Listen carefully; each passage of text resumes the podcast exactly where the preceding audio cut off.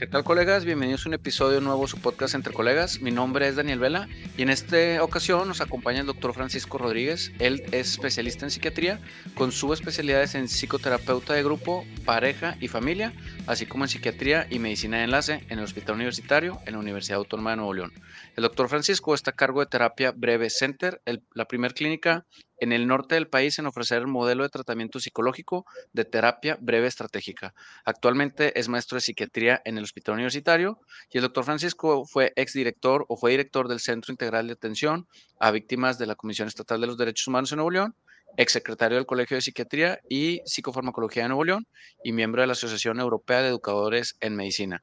Eh, además, platicaremos de de la terapia de grupo, que justo es lo que lo trae aquí. El doctor cuenta con cinco maestrías y diplomados internacionales. Es el segundo episodio. Para quienes quieran escuchar, el primero es el episodio 12 que se grabó en el 2019. Eh, muchas gracias por acompañarnos de nuevo, doctor Francisco. ¿Cómo se encuentra el día de hoy? Pues buenas tardes, Daniel. Muchísimas gracias por invitarme. Pues me encuentro muy bien y pues con mucho gusto de volver a platicar contigo y con todas las personas que, que escuchan tu podcast. Claro, muchísimas gracias por aceptar la invitación. Sé que trae una agenda ocupada, lo veo muy activo, sé que anda en todos los congresos y me da mucho gusto que, que, podamos tener este tiempo, así que sacaremos el máximo provecho. Y justo este tema nos trae aquí por una, una amiga eh, que me comentó de este concepto que al inicio pues me dio pena aceptar que no lo había eh, escuchado, que es la terapia de grupo. Y para quienes también escuchen como yo ese concepto por primera vez, me gustaría empezar si nos platica eh, de manera histórica, ¿cómo fue sucediendo o cómo se detonó la terapia de grupo? Si hay algún país, alguna región o cómo empezó.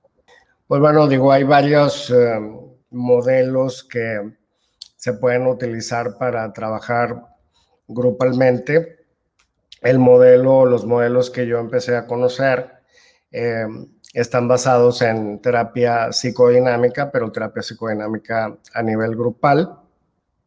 Y tomamos mucho corrientes de autores americanos, algunos europeos, que iniciaron eh, con este tipo de psicoterapia, em, pues a mediados del siglo XX fue cuando se empezó a desarrollar, cuando se empezó a sistematizar eh, más el modelo y se fue utilizando para múltiples eh, condiciones, de tal manera que en la actualidad, pues cada vez es un modelo que se tiende a utilizar por tener eh, resultados bastante eh, buenos y da también accesibilidad para poder llegar pues, a más personas y tener un trabajo pues, muy efectivo pero básicamente los orígenes pues puede ser Estados Unidos, Europa,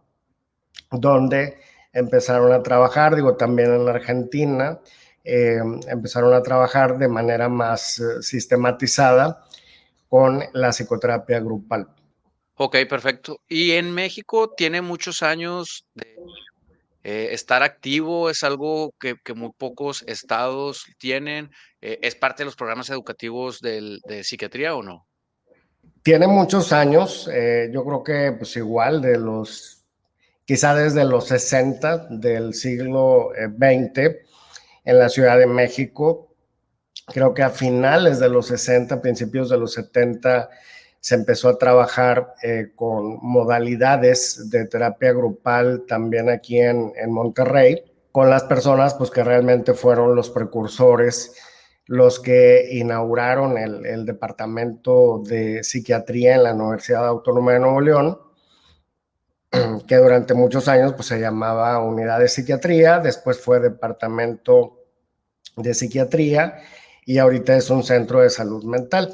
Se ha ido desarrollando, pero lleva muchas décadas en las cuales, cuando menos en el programa que existe aquí en Monterrey, el de la Universidad Autónoma de Nuevo León, sí contempla sustentar las bases del modelo de psicoterapia grupal para todos los residentes de psiquiatría y también pues para las personas que están en, en la maestría, que actualmente ya hay una maestría específica en psicoterapia de grupo y psicoterapia de, de pareja.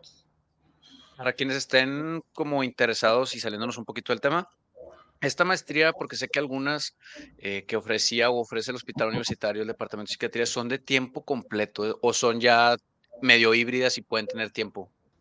Son de tiempo completo. El programa realmente es muy ambicioso. Son programas muy completos. Yo te diría que considero, eh, sin temor a equivocarme, que son los programas más completos porque al ser el departamento de psiquiatría realmente un hospital escuela, es una clínica en sí misma, eh, hay mucha afluencia de pacientes, eh, todas las personas que están realizando estas maestrías o especialidades que se brindan en el departamento están eh, de tiempo completo para cubrir pues todas las necesidades teóricas, técnicas y además las habilidades y competencias clínicas que necesitan desarrollar. Muy bien.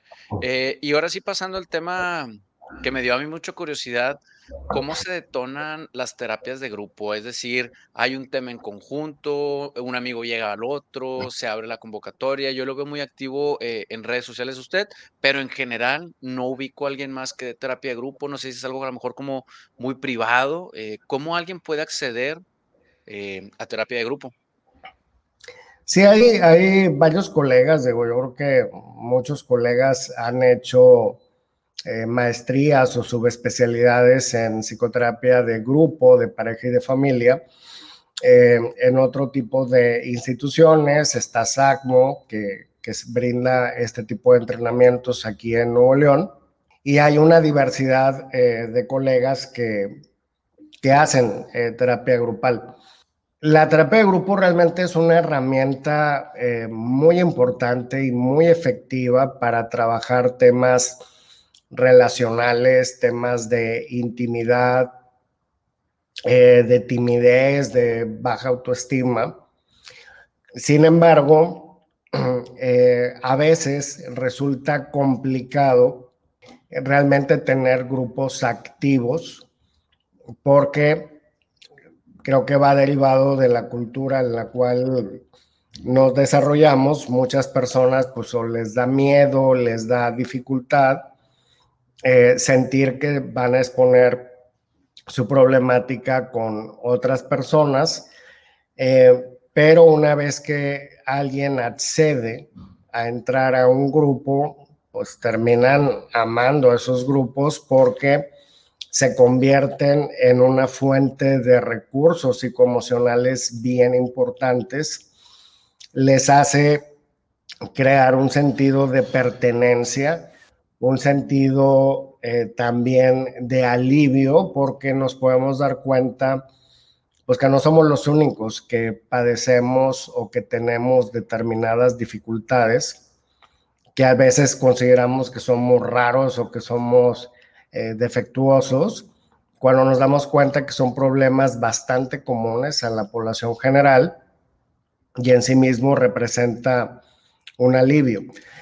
Creo que la sorpresa que tú eh, tuviste obedece más a la dificultad para mantener grupos activos, que ahí sí creo que quizá no muchos compañeros tengan grupos activos, pero otros tantos como yo pues siguen trabajando con, con grupos que han logrado mantener a través de los años. Eh, hay dos, dos, dos, puntos, a ver si me, me, saca la ignorancia. Mencionó que sirve para temas de intimidad. A veces tenemos eh, las personas conflictos con la intimidad emocional. ¿Qué es eso?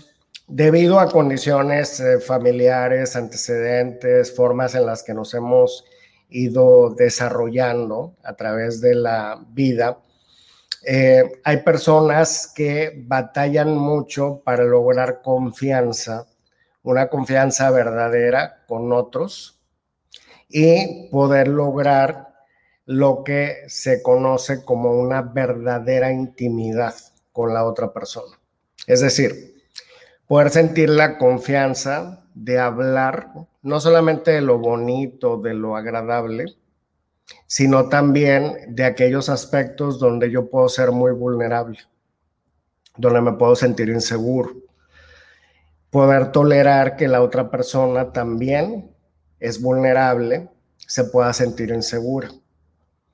Poder manejar eh, estados emocionales eh, en los cuales podemos caer todas las personas, tristeza, enojo, eh, frustración, y lograr realmente asimilar, pero en la práctica, que para eso sirve mucho el grupo, el sentirnos seguros con otras personas. Entonces, esto deriva mucho en aprender a relacionarnos de forma más íntima y de forma mucho más efectiva con otros. Y otros, estoy hablando la pareja, los amigos, la familia, compañeros eh, de trabajo. Vivimos en una sociedad tan individualista y de hecho parte de los estragos pues post pandemia es que esa individualidad realmente se exacerbó muchísimo. La llegada de todas las redes sociales, de toda la tecnología, pues por supuesto que ha traído múltiples beneficios para el ser humano. Sin embargo, también ha propiciado que personas que batallen justamente con estos aspectos de intimidad emocional, pues sea más fácil refugiarse a nivel de aparatos electrónicos y muy poco desarrollan las habilidades interpersonales que también van a propiciar que nosotros podamos mejorar en cuanto a nuestra capacidad de poder tener intimidad con otras personas. Ah, perfecto. Sí, me llamó la atención por, porque, eh, digo, no, no, me imaginé hasta dónde podría llegar esto. Y este tema que mencionó de los estragos de post-pandemia y refugiarse en aparatos, eh, en su momento, pues cuando empezó el Messenger, ¿no? Que nos conectábamos todos en la noche cuando era el internet con el teléfono y demás, para nosotros, a mí me tocó en adolescencia, era muy raro poder escribir sin tener que decirlo. Y hoy en día creo que eso pasa, hice una rotación justo en el, universitario el año pasado y me tocaba convivir eh, con médicos pasantes del servicio social que tenían 10 años menos que yo y me llamaba mucho la atención, justo, pues eran chicos o doctores post pandemia, eh, de cómo por mensaje te podían decir muchas cosas, pero de frente tú se los decías y se congelaban y, y, y le decía, oye, con gente que ya tenga confianza, decía, oye, ¿por qué te da pena? ¿Por qué te, te congelas? Me dices que son cosas que no estoy acostumbrado a hablar en persona y, y, y me llama la atención. O sea, ahora que lo dice, me hace mucho clic que, que se les hizo muy fácil a todos eh, escribir mensajes o a lo mejor hasta por videollamada, pero cuando ya tienes eh, en presencia de la persona, hasta el lenguaje no corporal eh, debe ser complejo.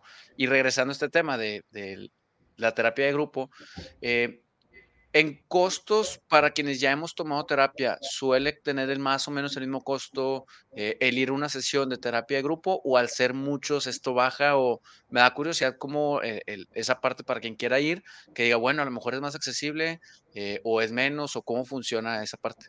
Sí, los costos son mucho menores que una terapia individual, justamente porque la sesión, digamos, tiene un costo, si tiene un costo mayor que una sesión individual, pero al eh, verse por persona, pues resulta que los costos salen a la mitad o un poco menos eh, de la mitad del costo de una psicoterapia individual. Ese es uno, digamos, de los factores, si tomamos en cuenta la parte económica, donde pues es una herramienta muy efectiva. Sin embargo, la selección para que alguien sea invitado a, una terapia de grupo no tiene que ver con lo económico. Es decir, no solamente esa porque no puedes pagar eh, una sesión individual, es que entonces te mando a, a grupo.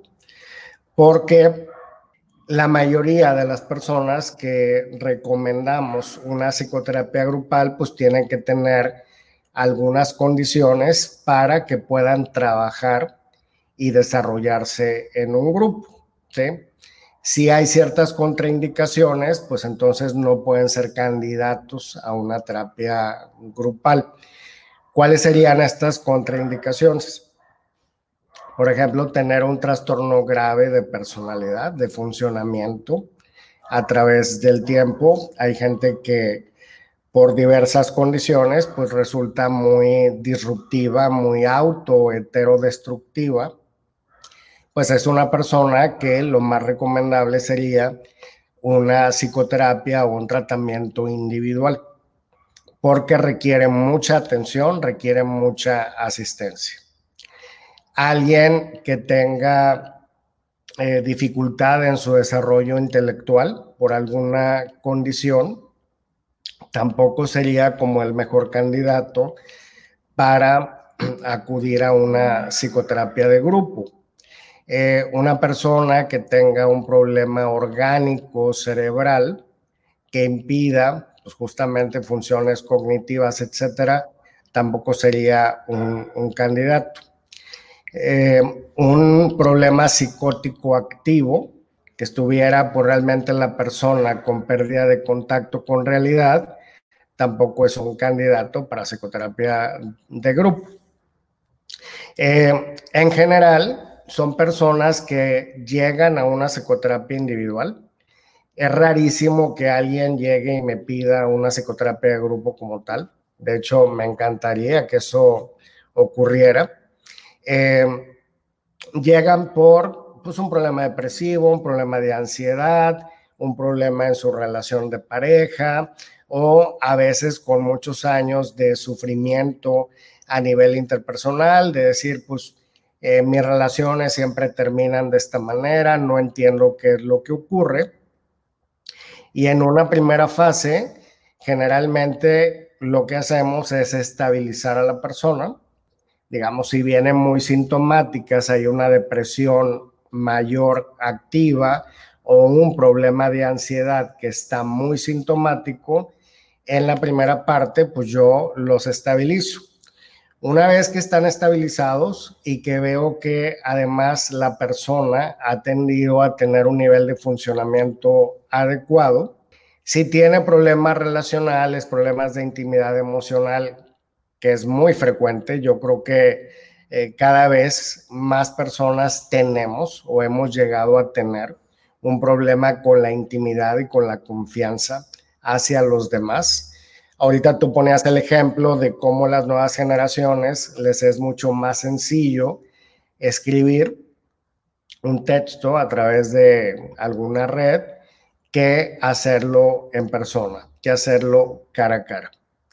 Esto trae ventajas, o sea, lo que es pues, la rapidez con la que nos podemos comunicar, pero trae muchas desventajas si la persona realmente quiere continuar con una vida interpersonal más satisfactoria. Es decir, si quiere estar en pareja, si quiere llegar a vivir en pareja, si se quiere relacionar mejor eh, con los demás, pues es importante aprender o reaprender pues habilidades también este, prosociales que brinda la, la terapia de grupo. Entonces yo les hago invitación a muchísimos pacientes. Yo te puedo decir que de 10 que les eh, recomiendo la psicoterapia grupal, pues me lo aceptan tres. Y de esos tres, que puedo meter a alguno de los grupos que tengo, pues algunos llegan y este, por las mismas dificultades que tienen, no se sienten a gusto de estar con otras personas, batallan con estos elementos que estoy mencionando, que siempre les hago énfasis. ¿Qué es lo que espero cuando entras a una terapia de grupo? Que al principio batalles, que al principio quizá te pueda ser incómodo, que al principio pienses que estoy haciendo aquí con esta bola de personas que ni siquiera conozco, y cómo me voy a abrir con ellos o cómo ellos se van a abrir conmigo. Y es justamente el punto de partida, porque esa es una situación problemática. Las personas que logran quedarse y empiezan a asistir y empiezan a trabajar van descubriendo que van desarrollando toda esta serie de habilidades, que el otro se abre y cuenta su problemática y es bien común que encontremos una resonancia, es decir, yo veo en el otro lo que yo tengo, con lo que yo batallo, y me es más sencillo verlo allá y entonces le recomiendo y le digo, interactúo con una parte problemática que también tengo yo. Entonces viene toda esta parte del fenómeno en espejo, se crea todo este clima de colectividad, de fraternidad, en el cual realmente el terapeuta principal en una psicoterapia de grupo es el mismo grupo. El terapeuta, es decir, por ejemplo, yo, actúa como un facilitador que mueve a los diferentes miembros del grupo y ayuda y trata de facilitar justamente que haya esta interacción mucho más genuina, mucho más honesta y poder delante del otro decir, me siento frágil, me siento inseguro, a veces me he sentido eh, allá en el piso, a veces me he sentido inferior al resto de las personas, ¿sí? Y descubrir, una, que eso no es nada vergonzoso, ¿sí? Que además no es nada raro, son cosas que no hablamos en lo cotidiano, pero que todos tenemos tendencia a sentirnos inseguros en diferentes contextos, a dudar a veces de nuestras capacidades, a considerar si no estaremos a la altura de una situación. Y experimentamos vergüenza, a veces culpa, y entonces lo ocultamos. Y al ocultar, yo refuerzo una creencia negativa de mí mismo, porque entonces nada más a mí me pasa. Nada más yo soy el inseguro, nada más yo soy el que duda de sus capacidades porque es muy común que digan, es que yo te veo tan seguro y te veo tan así, y descubrir que podemos ser tan vulnerables, eso nos acerca y va facilitando lo que vengo mencionando de la intimidad emocional con la otra persona, sin experimentar culpa, vergüenza, etc. Entonces, realmente es una herramienta muy fuerte el terapeuta, como te vuelvo a decir, es el mismo grupo y es un terapeuta sumamente poderoso. Pero como hay mucha dificultad con la conexión entre las personas, pues muchas veces es más fácil evadir y entonces, no, no, no, es que yo quiero que nada más me atiendas a mí en individual. Y por supuesto que la terapia individual es una herramienta muy importante, muy efectiva. O sea, no estoy diciendo que una es más efectiva que la otra, pero para este tipo de temas sin duda alguna, la terapia de grupo es mucho más potente. Sí, sí suena bastante interesante el... Eh, hay unos episodios de podcast que he escuchado de gente que no hacía terapia de grupo con especialistas en salud mental, sino con otro tipo de líneas que no me gustaría mencionar, pero que sí decían que este gurú que se ponía como al centro de, eh, podía tener este impacto y mencionaban este concepto de, de, la terapia era porque estaban todos. También creo que en parte, como menciona, eh, es, dependiendo de las líneas que tenga cada eh, especialista en salud mental, es conforme lo va llevando. Me gustaría, aunque los que puedan vayan al episodio previo para que sepan a qué se dedica, eh, usted tiene el, enfoque mayor, creo, hoy en día a la terapia breve y seguramente de esos, de ese nicho que lo buscan, pues usted, como hoy menciona, pues ya va mandando algunos y abasteciendo. Para quienes escuchen el, concepto por primera vez, solo para que tengan idea de, qué, de qué tipo de personas cuentan con usted, ¿cuál es el objetivo de manera muy resumida de Terapia Breve Center? Bueno, en Terapia Breve Center, eh, a nivel individual, eh, contamos con muchos protocolos específicos para patología eh, emocional de tipo específico. ¿A qué me refiero?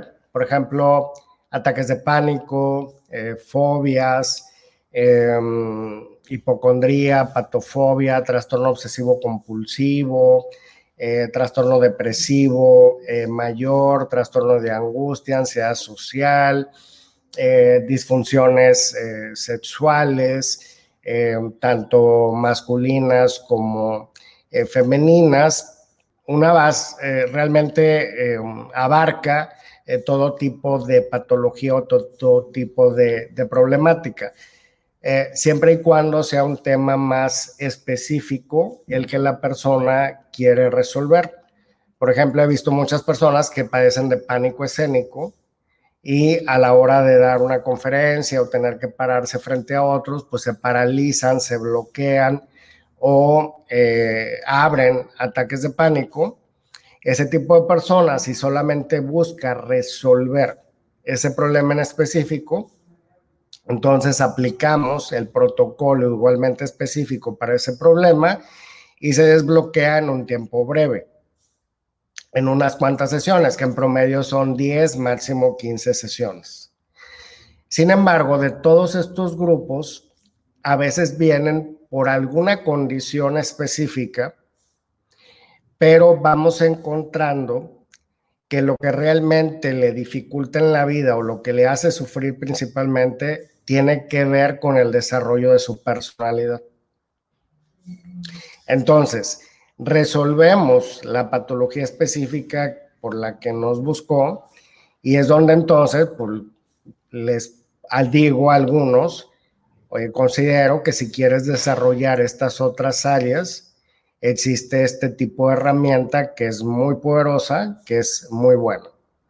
Algunos, como te digo, dicen, no, yo nada más vine por este tema en específico, eh, no me interesa eh, seguir por esa otra línea, pues, por supuesto que no hay ningún problema, pero otros sí empiezan a ver otras cosas, empiezan a descubrir que tienen otro tipo de dificultades y pues quieren continuar un desarrollo mucho más amplio de su personalidad y de sus habilidades interpersonales. Porque una de las cosas a lo que a la mayoría de las personas nos está ocurriendo con la vida moderna, es que cada vez estamos más ocupados, cada vez estamos más tiempo, por ejemplo, en el tráfico, que vi las estadísticas que somos la ciudad en donde los habitantes promedio invertimos más tiempo de andar en el coche, en el tráfico a nivel nacional, lo cual pues es terrible y estamos tan ocupados en el trabajo que esto propicia, sin darnos cuenta, también una desconexión con las demás personas, pues en vivo, en directo. Hace que entonces nos escribamos mensajes o nos mandamos emoticones o cosas por el estilo, pero cada vez usamos menos herramientas interpersonales. El ser humano no está hecho no está creado para vivir en aislamiento. Somos seres gregarios, somos seres sociales. Entonces, mucha de la patología moderna, que no tiene nada de moderna, pero digamos actual, mucha de la problemática que vivimos actualmente, la mayoría de las personas, viene derivada también de esta desconexión interpersonal al ser personas que realmente estamos siendo creadas, o sea, como funcionamos, es a nivel interpersonal, a nivel social, y esta es una de las áreas que por lo general más descuidamos, pues esto va a traer, como ya lo está haciendo, y va a seguir trayendo un impacto emocional negativo. De hecho, si lo... Este... Perdóname, adelante. Este tema de la desconexión eh, y, el, tiempo, justo el podcast nació eh, porque yo saqué una estadística en su momento hace cuatro años y más o menos el promedio de un regio em, en el tráfico diario era cuando menos dos horas al día, ya sea en camión, en carro, lo que sea. Eh, y, yo era uno de ellos, yo pasaba como 90 minutos en el carro diarios, entonces decía, oye, yo no quiero estar consumiendo todos otros podcasts voy a hacer el mío para que quien no quiera consumir. Y es preocupante porque también esa hora y media que estás consumiendo una hora y media al día. En su momento saqué estadística y era como estudiar un tetramestre de una materia en particular. Entonces decías, oye, con ese tiempo que estás haciendo, ¿lo estás aprovechando para algo relativamente productivo o solamente te estás desconectando del mundo? Como primer punto. Y lo otro que menciona sí me preocupa porque es algo que estamos viviendo todos y me incluyo. De, de ahora muchas veces mandas un mensaje de WhatsApp, mandas un audio. Eh, el tema de redacción, en algún momento platicaba con, con una psicóloga de eh, también si redactas mal, el otro lo puede interpretar por una coma, por un acento, por un signo de interrogación. Totalmente opuesto al mensaje. Y el tema de la comunicación, yo en la parte de calidad en los hospitales es eh, el talón de Aquiles de todas las instituciones. A nivel pareja, creo que también debe ser los principales el, el cómo por un tema de comunicación, seguramente muchas personas terminan separadas porque no es por otra cosa, sino porque no saben comunicar. Y hoy en día el tema del WhatsApp, este, creo que viene a trastornar mucho esta dinámica.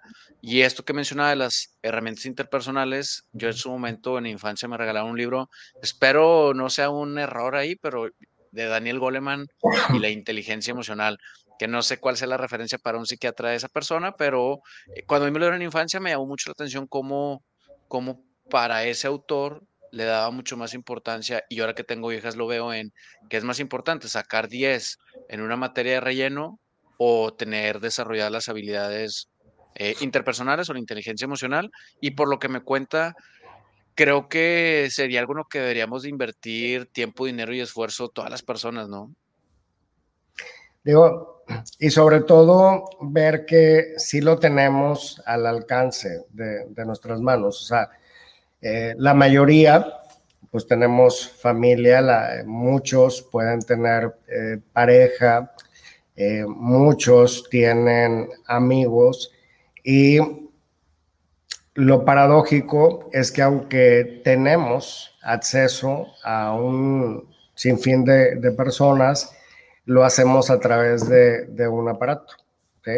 Y podemos estar conectados a través de manera virtual. Y ocurre, digo, me ha tocado ir a restaurantes, ¿verdad?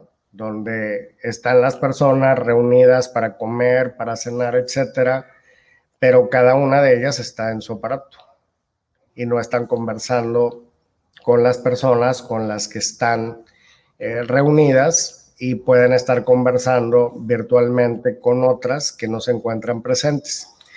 Esto sí trae efectos, o sea, no nos damos cuenta con eh, la magnitud que, que debiéramos de cómo hemos estado sin quererlo realmente aislándonos, aislándonos eh, a nivel interpersonal.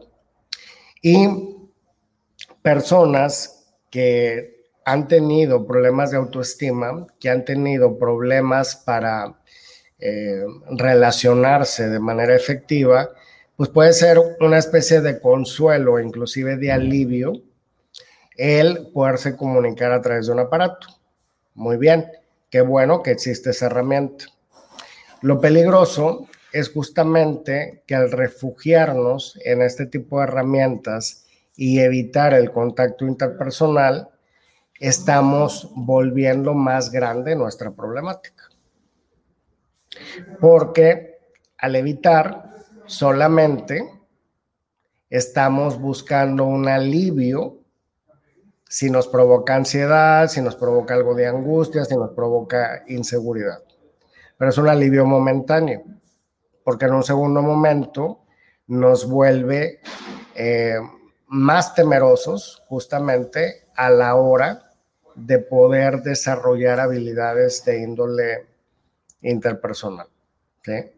Entonces, em, va ocurriendo que las personas que más se beneficiarían de una terapia grupal em, puedan inclusive ser de los que más dificultad eh, tengan en aceptar entrar a un grupo justamente porque les cuesta trabajo. Y como yo le digo a los pacientes que, que les pido entrar a un grupo, digo, es que justamente porque me dicen, es que me va a ser muy difícil, es que no voy a poder hablar, es que no, no creo que les vaya a decir nada de mí. Le digo, bueno, me acabas de decir tres cosas por las cuales reitero que la psicoterapia de grupo es para ti. Porque si tú no tuvieras dificultades para comunicarte con los demás, si no tuvieras dificultades para tener intimidad emocional con otros, si pudieras eh, desarrollarte sin ningún problema a nivel afectivo, relacional, pues yo no te estaría pidiendo que entraras a una psicoterapia grupal.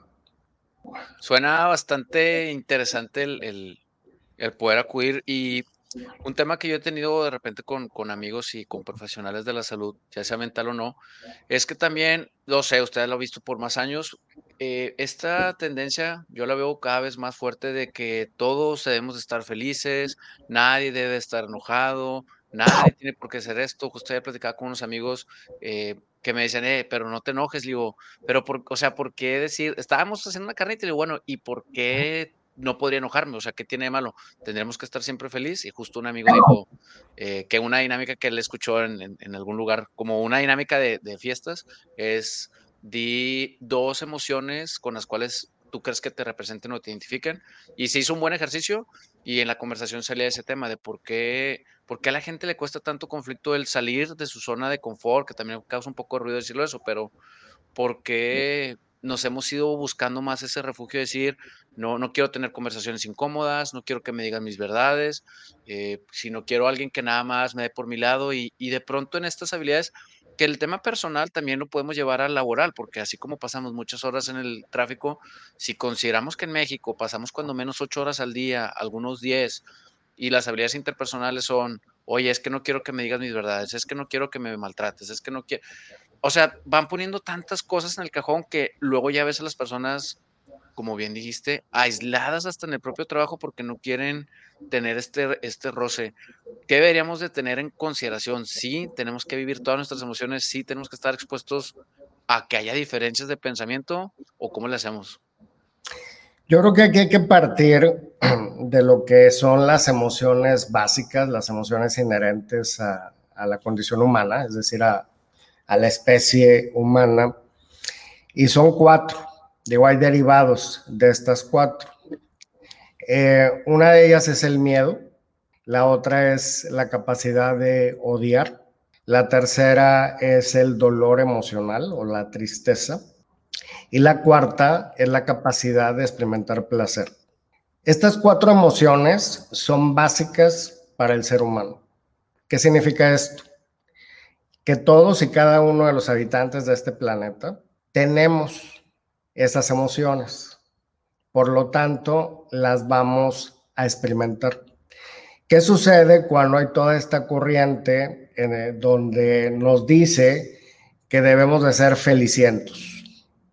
Todo el tiempo tengo que estar en la felicidad, que debemos de ser positivos, que no le demos entrada a sentimientos o emociones negativas. ¿Ok? como si fuéramos eh, programables o fuéramos eh, individuos que tuvieran botones, que pudieran picar un botón y cancelar otros. Desgraciadamente, si hay personas que intentan por todos los medios suprimir toda la serie de emociones que son naturales. ¿Qué es lo que sucede? Que en realidad esto propicia que nos volvamos más frágiles. ¿Por qué? Si yo me empeño todo el tiempo en pensar en positivo, en sentir todo el tiempo cosas eh, positivas o lo que yo considere que es positivo, no acepto que puedo tener miedo a una condición nueva.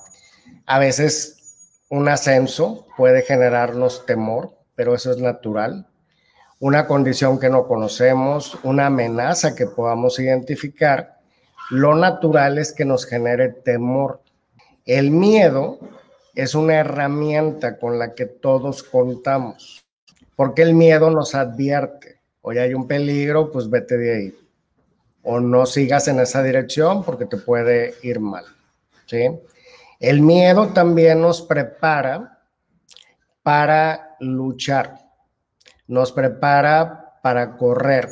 De hecho, nos irriga en la sangre mucho más eh, fuerte hacia miembros inferiores para, si tengo que correr, yo salgo corriendo. Si yo suprimo todo el tiempo o no acepto que hay condiciones que me generan temor, lo cual vuelvo a insistir que es natural, en realidad esto no me prepara para estar enfrentando más retos en la vida. Porque para yo no experimentar temor, entonces me voy a quedar en una zona segura. Y las zonas seguras es cuando generamos homeostasis, es decir, una tendencia a que nada cambie. Entonces, si soy empresario y tengo un negocio, mi zona segura va a ser un tamaño que yo pueda manejar. Ya no voy a buscar crecer, porque si yo busco crecer, eso inherentemente me va a hacer sentir inseguro. Me puede generar temores que son naturales. Esos temores me van a advertir o que me tengo que preparar más o que tengo que buscar a lo mejor socios, que tengo que ver las condiciones, etcétera, etcétera. Si me pongo en una condición felicienta, entonces esa condición donde yo tengo que ser feliz a toda costa, viene una sensación de falsa seguridad, porque entonces ya no me voy a mover. Caigo en una zona de confort, me siento seguro, me siento tranquilo, aquí soy feliciento en mi espacio, ¿sí? Implica justamente que todo lo que se opone a esa aparente estabilidad se vuelve amenazante y entonces lo rechazo. Cuando verdaderamente, si yo busco crecer en lo que sea, en un trabajo, en un estudio, en una condición económica, en una relación, tengo que ir hacia la incomodidad. Los seres humanos lo que nos hace sentir cómodos es lo ya conocido, aunque sea malo. Ya lo conozco, ya lo domino, ya sé a qué atenerme, entonces eso me hace sentir cómodo.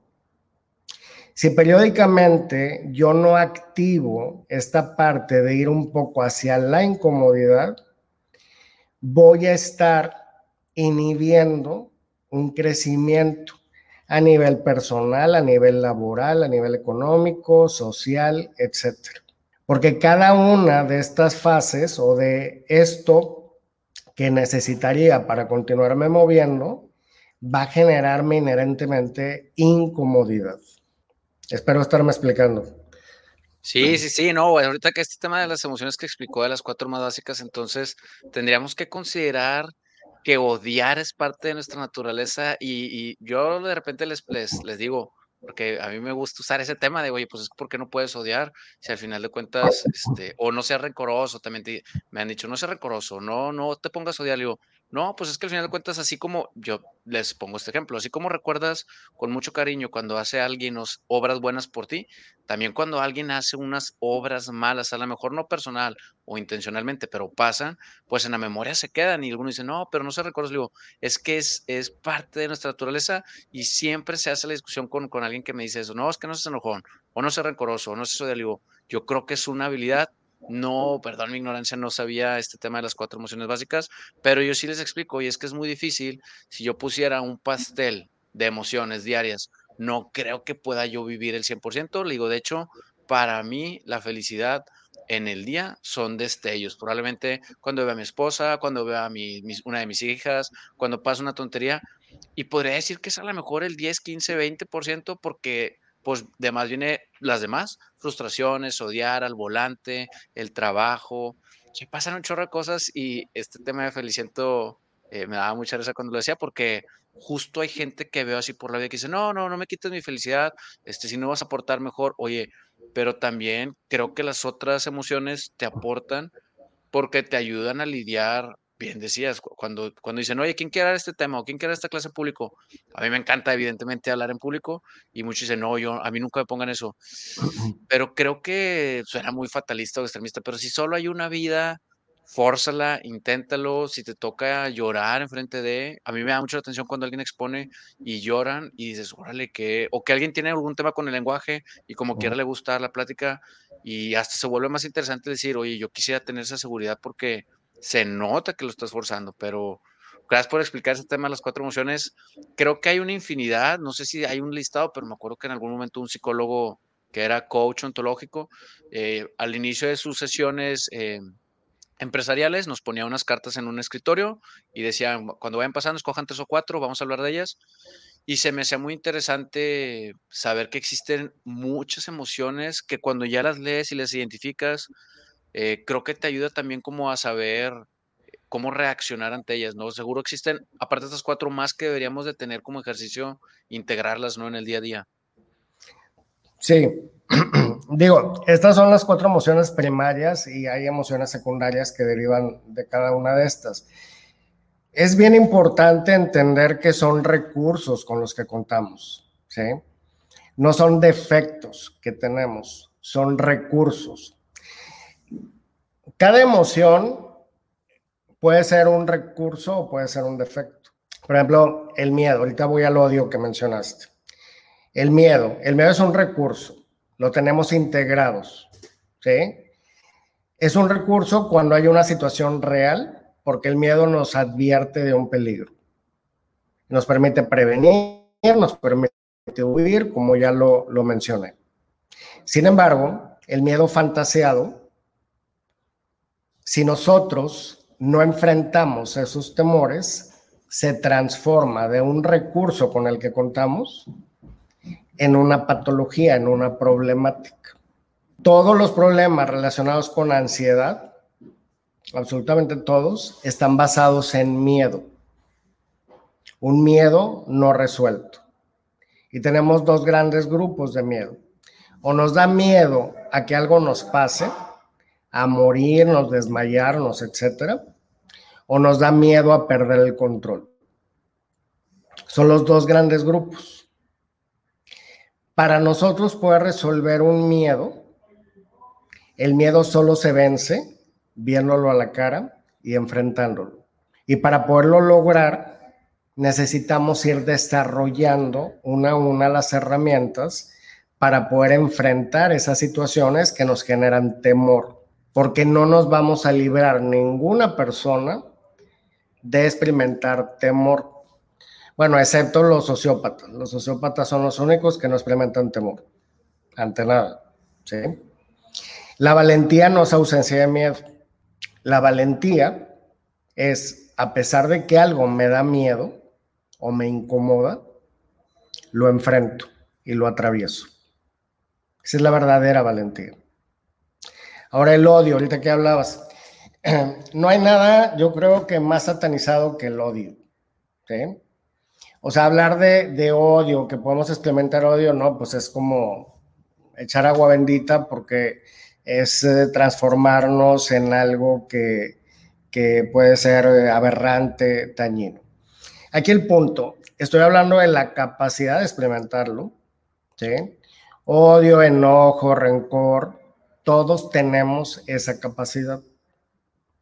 El punto aquí no es inhibir el sentirlo, porque hay gente que te dice, yo nunca me enojo.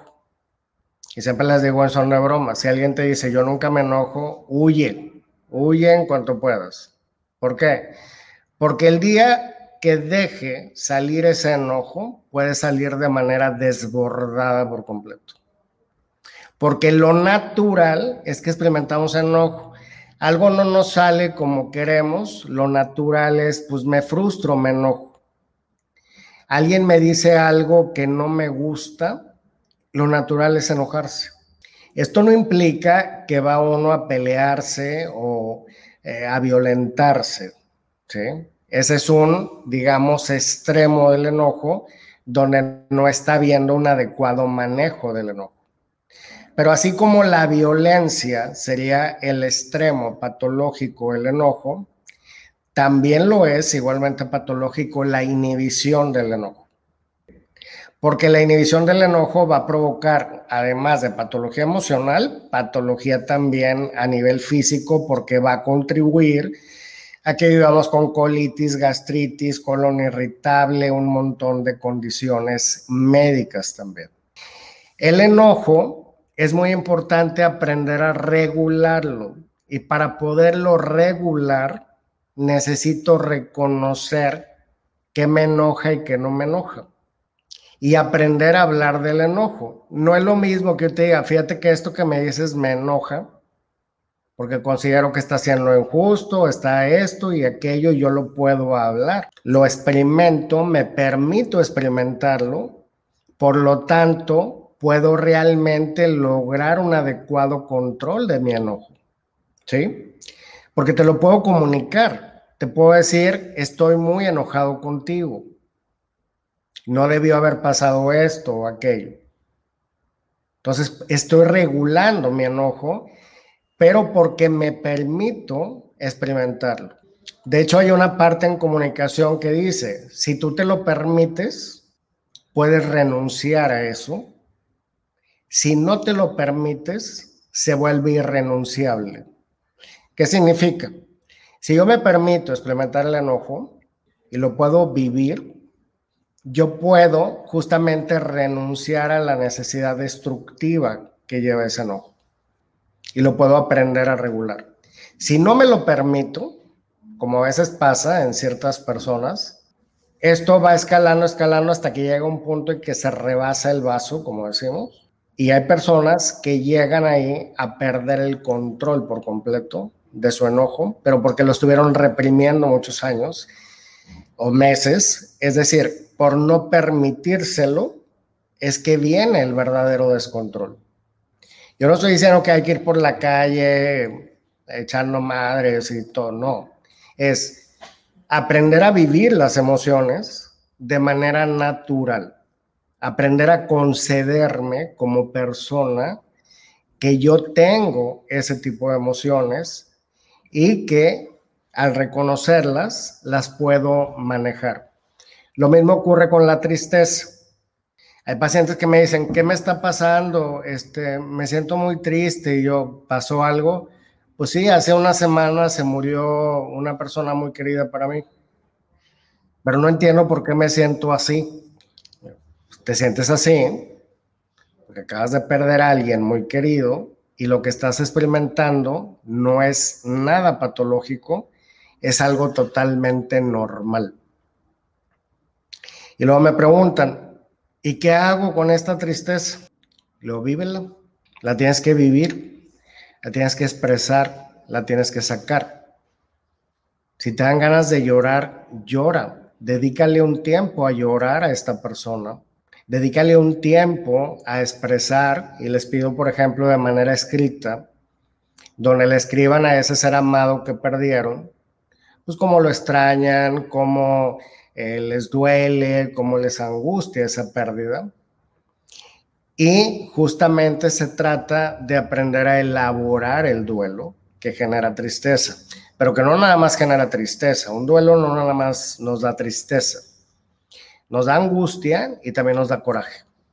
Perder a alguien muy querido no solamente nos pone tristes, nos angustia mucho, me angustia mi pérdida, en realidad me angustio yo a mí mismo, y me da mucho coraje haber perdido algo que yo valoraba tanto.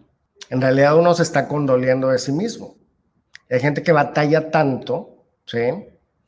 Porque hay que entender que la tristeza y el odio son dos caras de la misma moneda.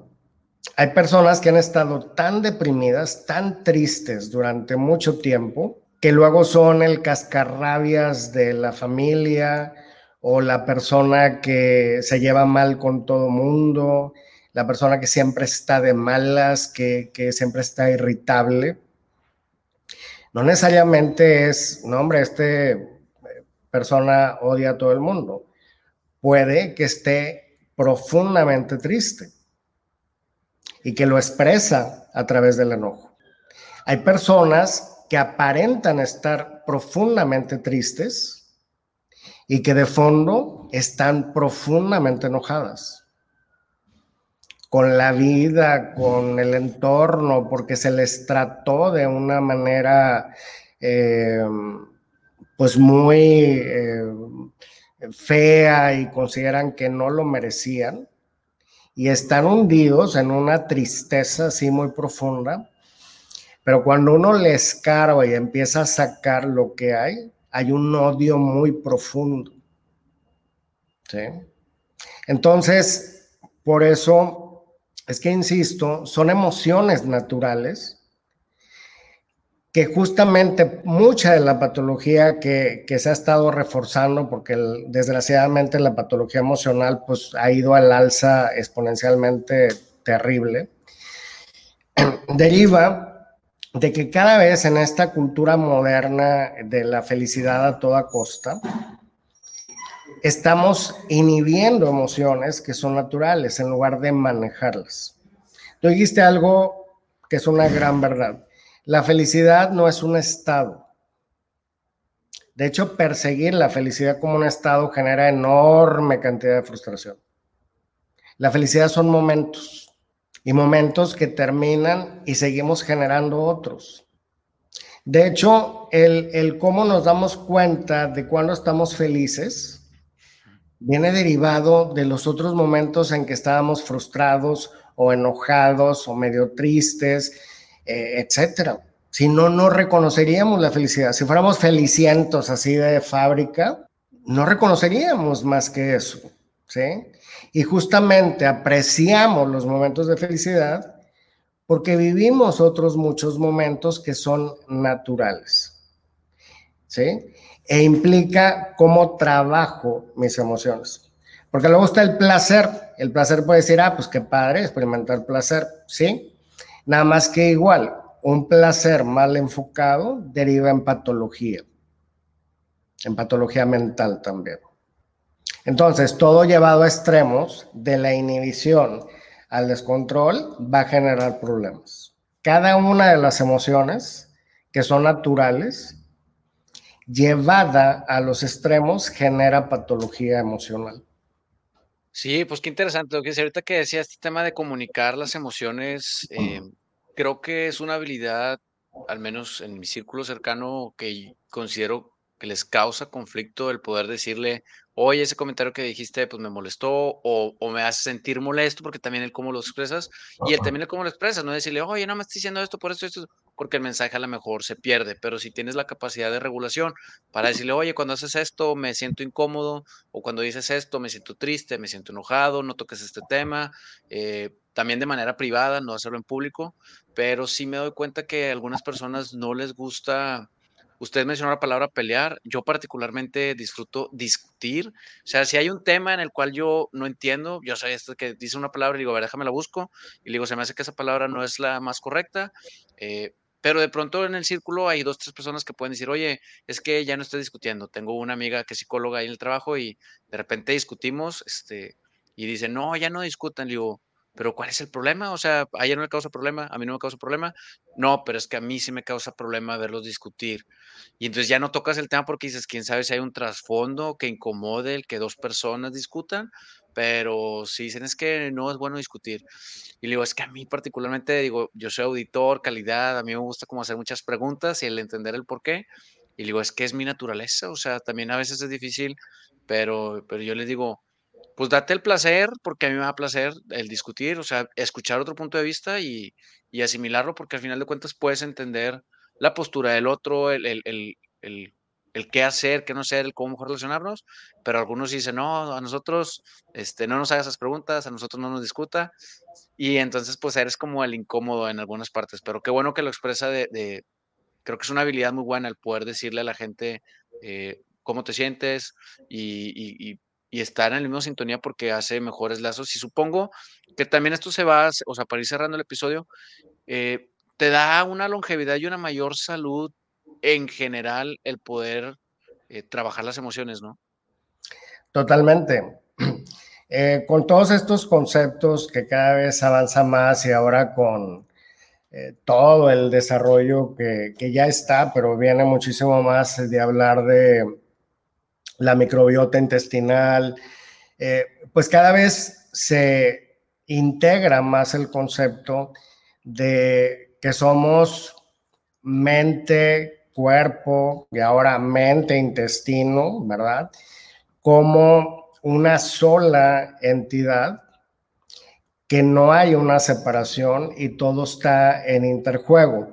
De tal manera que esto lleva, digo, ya lleva muchos años, la neurociencia lo ha venido explicando desde hace mucho, no existe tal cosa como enfermedades físicas o enfermedades mentales. Existen enfermedades, patología, condiciones eh, médicas. ¿Por qué? Porque todo está en interjuego. Ahora con todo el desarrollo de la microbiota intestinal y, cómo esto puede desencadenar factores donde pues, la producción de neurotransmisores, que ahora se sabe que están, la principal fuente de producción de neurotransmisores eh, está en los intestinos, actúan en nuestro cerebro, pero están en los intestinos eh, pues va de la mano en lo que quizá llevan muchos años diciéndonos, pero eh, al no haber este aparente soporte, no hemos hecho caso y es de que somos lo que comemos y somos lo que pensamos. Entonces, eh, toda esta parte pues, va a seguir cobrando cada vez mayor relevancia porque somos una entidad única en la que todos nuestros aparatos y sistemas están en interjuego y haciendo sinergia hacia la salud o hacia la patología. Y el tema emocional va a influir en cada uno de los circuitos y sistemas de nuestro cuerpo.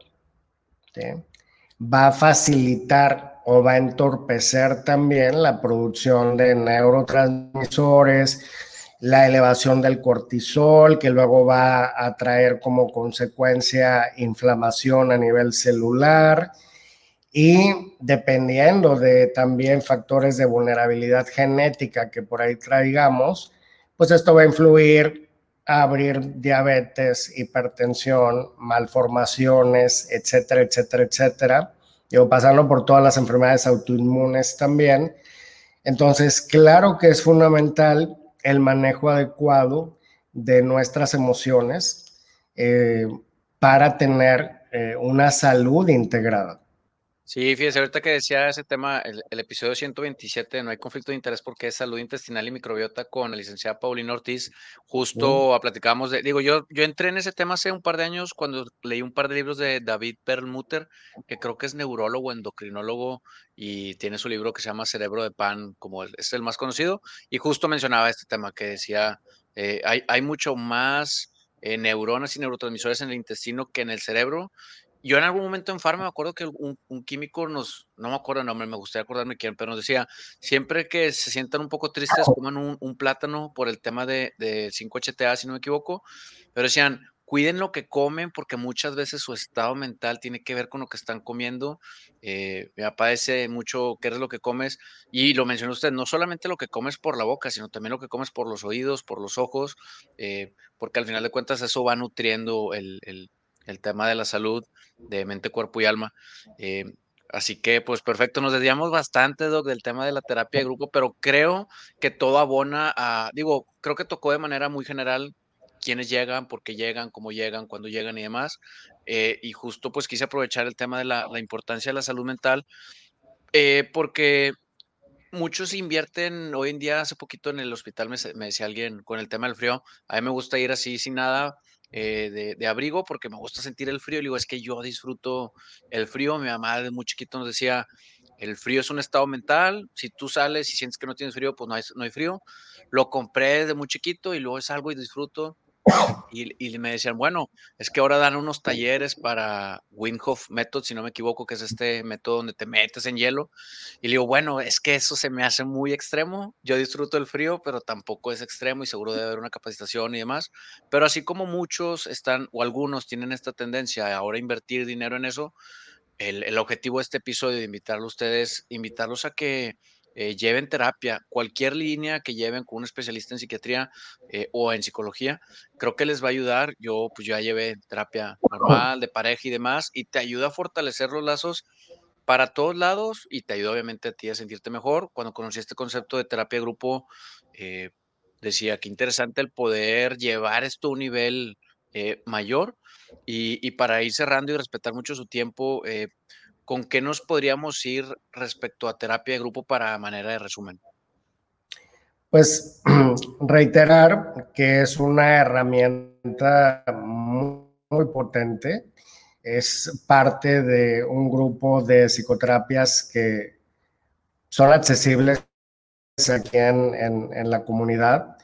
Representa, eh, como lo dije antes, herramientas muy potentes para resolver problemas sobre todo de índole interpersonal, de autoestima, de intimidad emocional, que va a tener un impacto positivo si se resuelven estos problemas en cómo nos relacionamos pues a nivel de pareja, de familia, con nuestros compañeros, etcétera. Y pues invitarlos, invitar a, todas las personas que, nos escuchan a que investiguen sobre esto.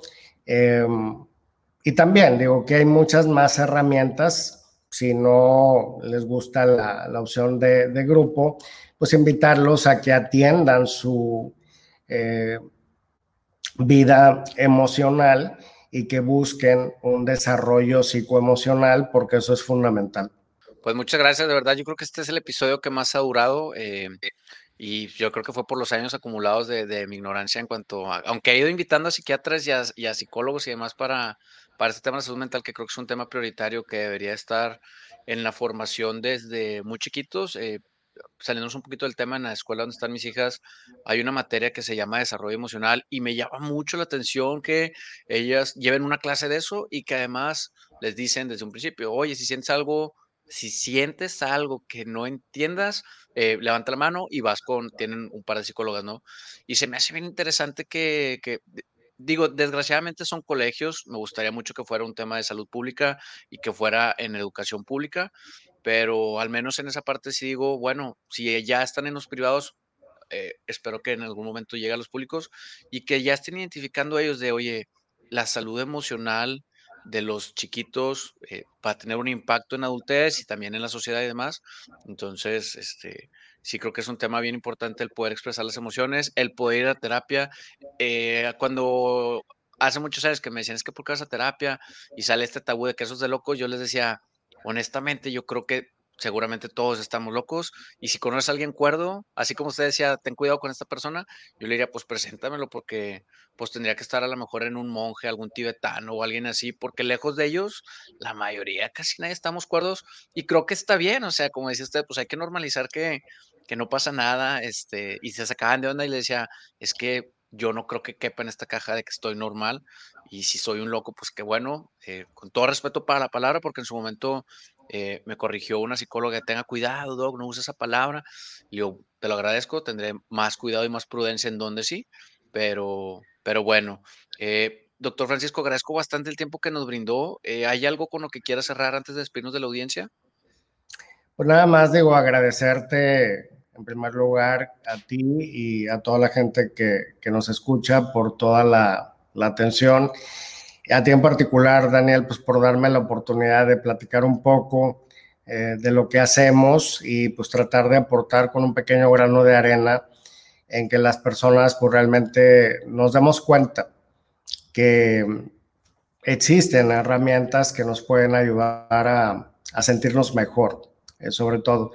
Porque lo que dijiste, o nada más muy brevemente, la diferencia entre la gente que va a terapia y la que no va eh, no es el estado emocional en realidad, ¿sí? Porque muchísima gente pues vive en depresión, en angustia y no asiste eh, a, una, a una terapia. Creo que la diferencia es cuando nos cae el 20, cuando nos damos cuenta, cuando tomamos conciencia y entonces nos empezamos a hacer cargo de nuestras emociones, cuando la gente acude con un especialista para trabajar sus emociones. Porque como dice el dicho, este, no hay peor eh, situación o no hay peor ciego que el que no quiere ver. Y pues en esta parte, eh, ¿quién no ha tenido o va a tener en algún momento un conflicto con sus emociones? Realmente todos, inherentemente todos. Perfecto. Pues, pues de nuevo, muchas gracias. Para mí es todo un placer poder platicar, aunque sea un ratito.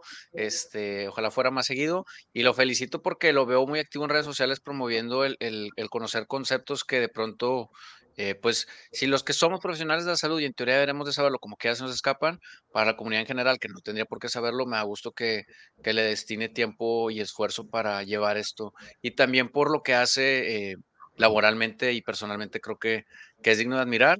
Y pues muchas gracias por, por, aceptar la invitación de nuevo, por destinarnos un poquito de tiempo. A todos los colegas que han llegado hasta este punto, les agradecería que compartieran este episodio en sus redes sociales para crecer esta comunidad y llegar a más personas.